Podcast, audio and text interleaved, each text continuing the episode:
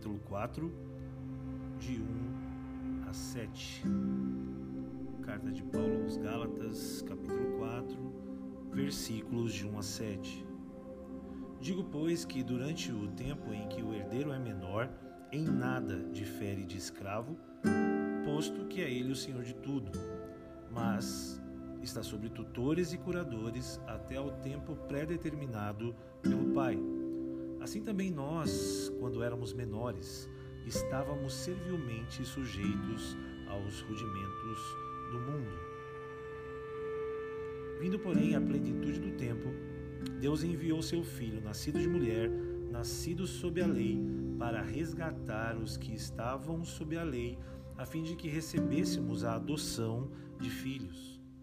Porque vós sois filhos, enviou Deus ao coração o Espírito de seu Filho, que clama: Abba, Pai de sorte que já não és escravo, porém filho, e sendo filho, também herdeiro por Deus.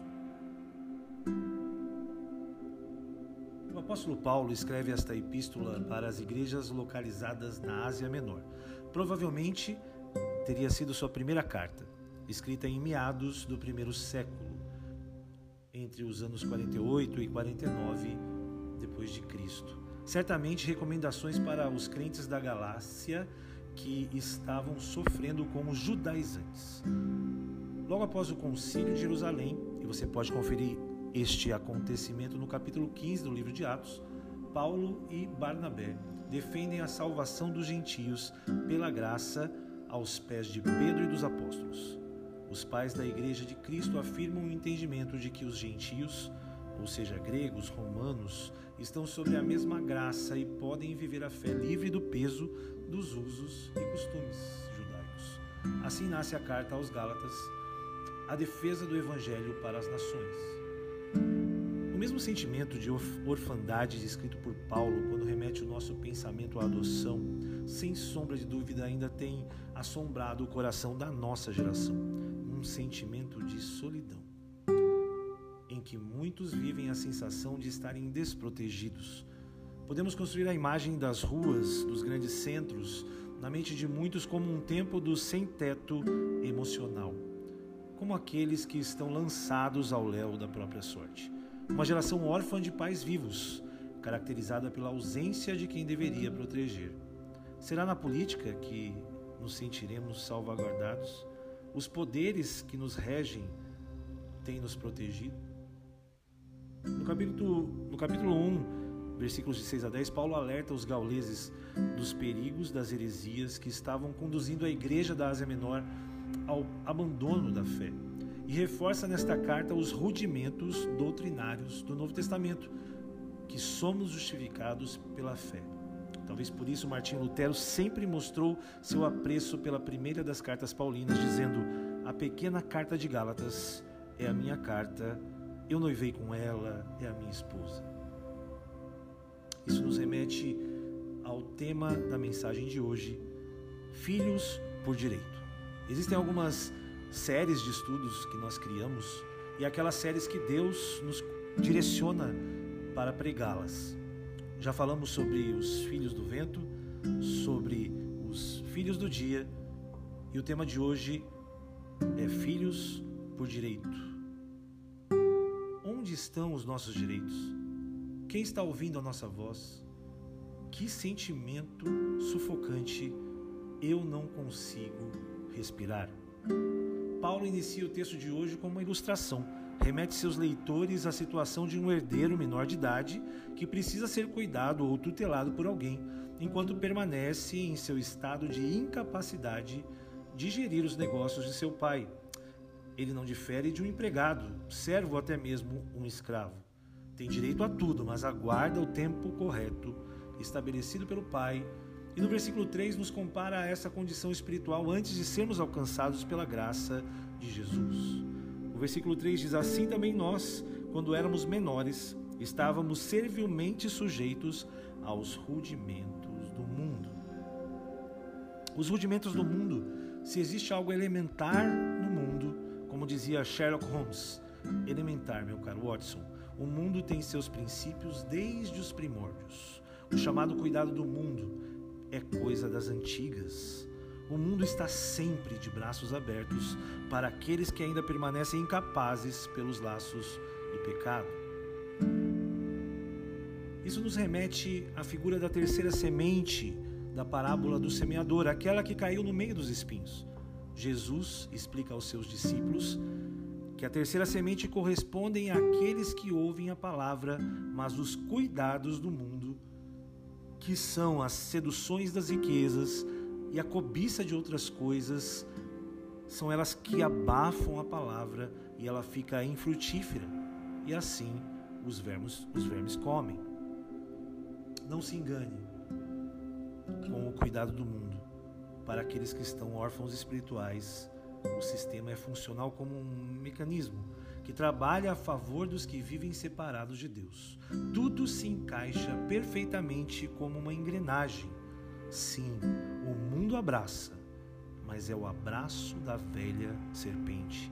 O diabo é envolvente, quase acolhedor, mas em determinado momento, como um réptil peçonhento, o abraço aperta, quebra os ossos e nos tornamos como presa no laço do predador. Que sufoco! O cuidado do mundo nos impede de respirar. Eu não consigo respirar. Isso nos leva ao segundo ponto: o alívio nos braços do Pai. O versículo, o versículo 4 nos diz: Vindo, porém, a plenitude do tempo, Deus enviou seu filho, nascido de mulher, nascido sobre a lei, para resgatar os que estavam sobre a lei, a fim de que recebemos a adoção de filhos. Que maravilha! Aqui o tempo é o tempo exato, a plenitude é do Cronos.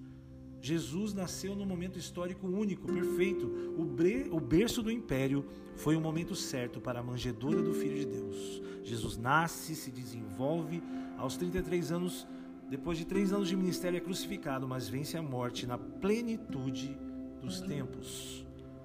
E eram tempos realmente de muitas mudanças e inovações. Roma estabelece o que é chamado de Pax Romana, o tempo em que o império conquista seu território, mas permite aos povos e nações subjugados a manutenção de suas tradições culturais e certa liberdade de culto, claro, desde que os devidos tributos fossem pagos aos cofres imperiais. Dai a César o que é de César e a Deus o que é de Deus.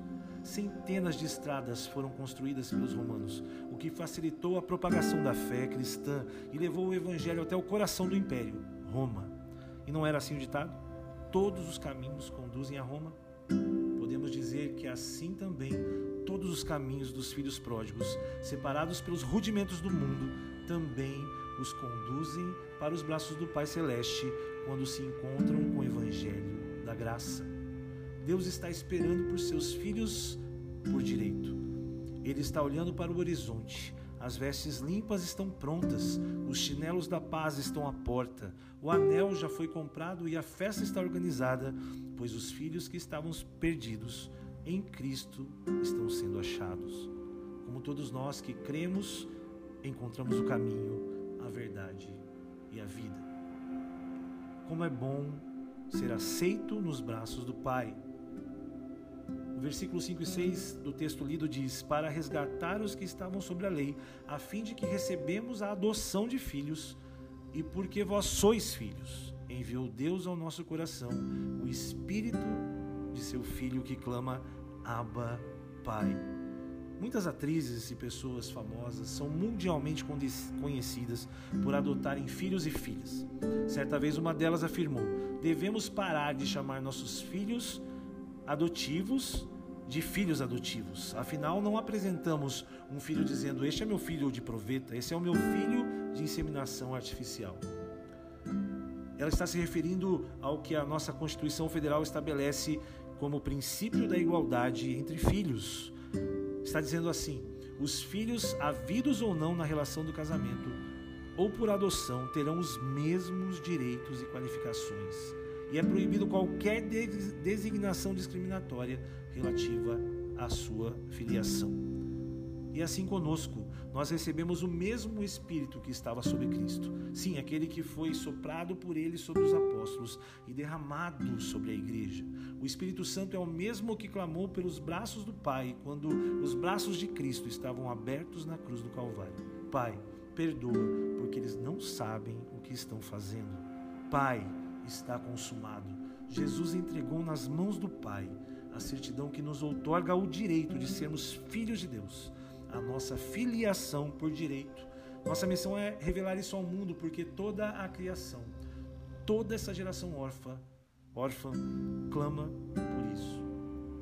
Romanos 8, 19 a 21 diz: A ardente expectativa da criação aguarda a revelação dos filhos de Deus, pois a criação está sujeita à vaidade, não voluntariamente, mas por causa daquele que a sujeitou, na esperança de que a própria criação será redimida do cativeiro da corrupção para a liberdade da glória dos filhos de Deus. Por isso Paulo termina essa perícope de hoje de Gálatas no versículo 7, dizendo: "De sorte que já não és escravo, porém filho, e sendo filho, também herdeiro por Deus." Para Deus, não é apenas aquela vida que importa ou aquela minoria que importa. Creia nisso. Tudo que é vivo importa para Deus. Você é importante, a sua vida importa, tanto que pela fé fomos aceitos na família do Senhor, apesar de nós. Foi pela graça, para que ninguém se glorie. Que abraço aconchegante é o abraço que recebemos como quando chamamos no espírito de braços abertos pelo nosso Pai. Ele nos segura em suas mãos, nas mãos do Abba, podemos suspirar aliviados. Nos seus braços podemos dizer: Eu posso respirar. Vamos orar? Senhor, em nome de Jesus, que realmente esta mensagem possa trazer à nossa memória daqueles que já entenderam pela fé que no tempo exato da nossa existência nós fomos adotados, mas não só como filhos adotivos, mas como filhos por direito, elevados a esse status, elevados ao status do filho unigênito do Pai, porque somos cordeiros dele pela vitória de Cristo na cruz, nosso irmão mais velho. Para os que não conhecem ainda a mensagem de Cristo, que estão ouvindo essa mensagem, que eles possam compreender que o tempo é hoje, de crer em Jesus Cristo, de sermos resgatados do abraço sufocante do mundo, pelo abraço do amor de Deus, pois tudo para o nosso Pai, tudo para Abba importa. Em nome de Jesus, nós agradecemos e pedimos o teu esclarecimento sempre em nossas vidas. Amém.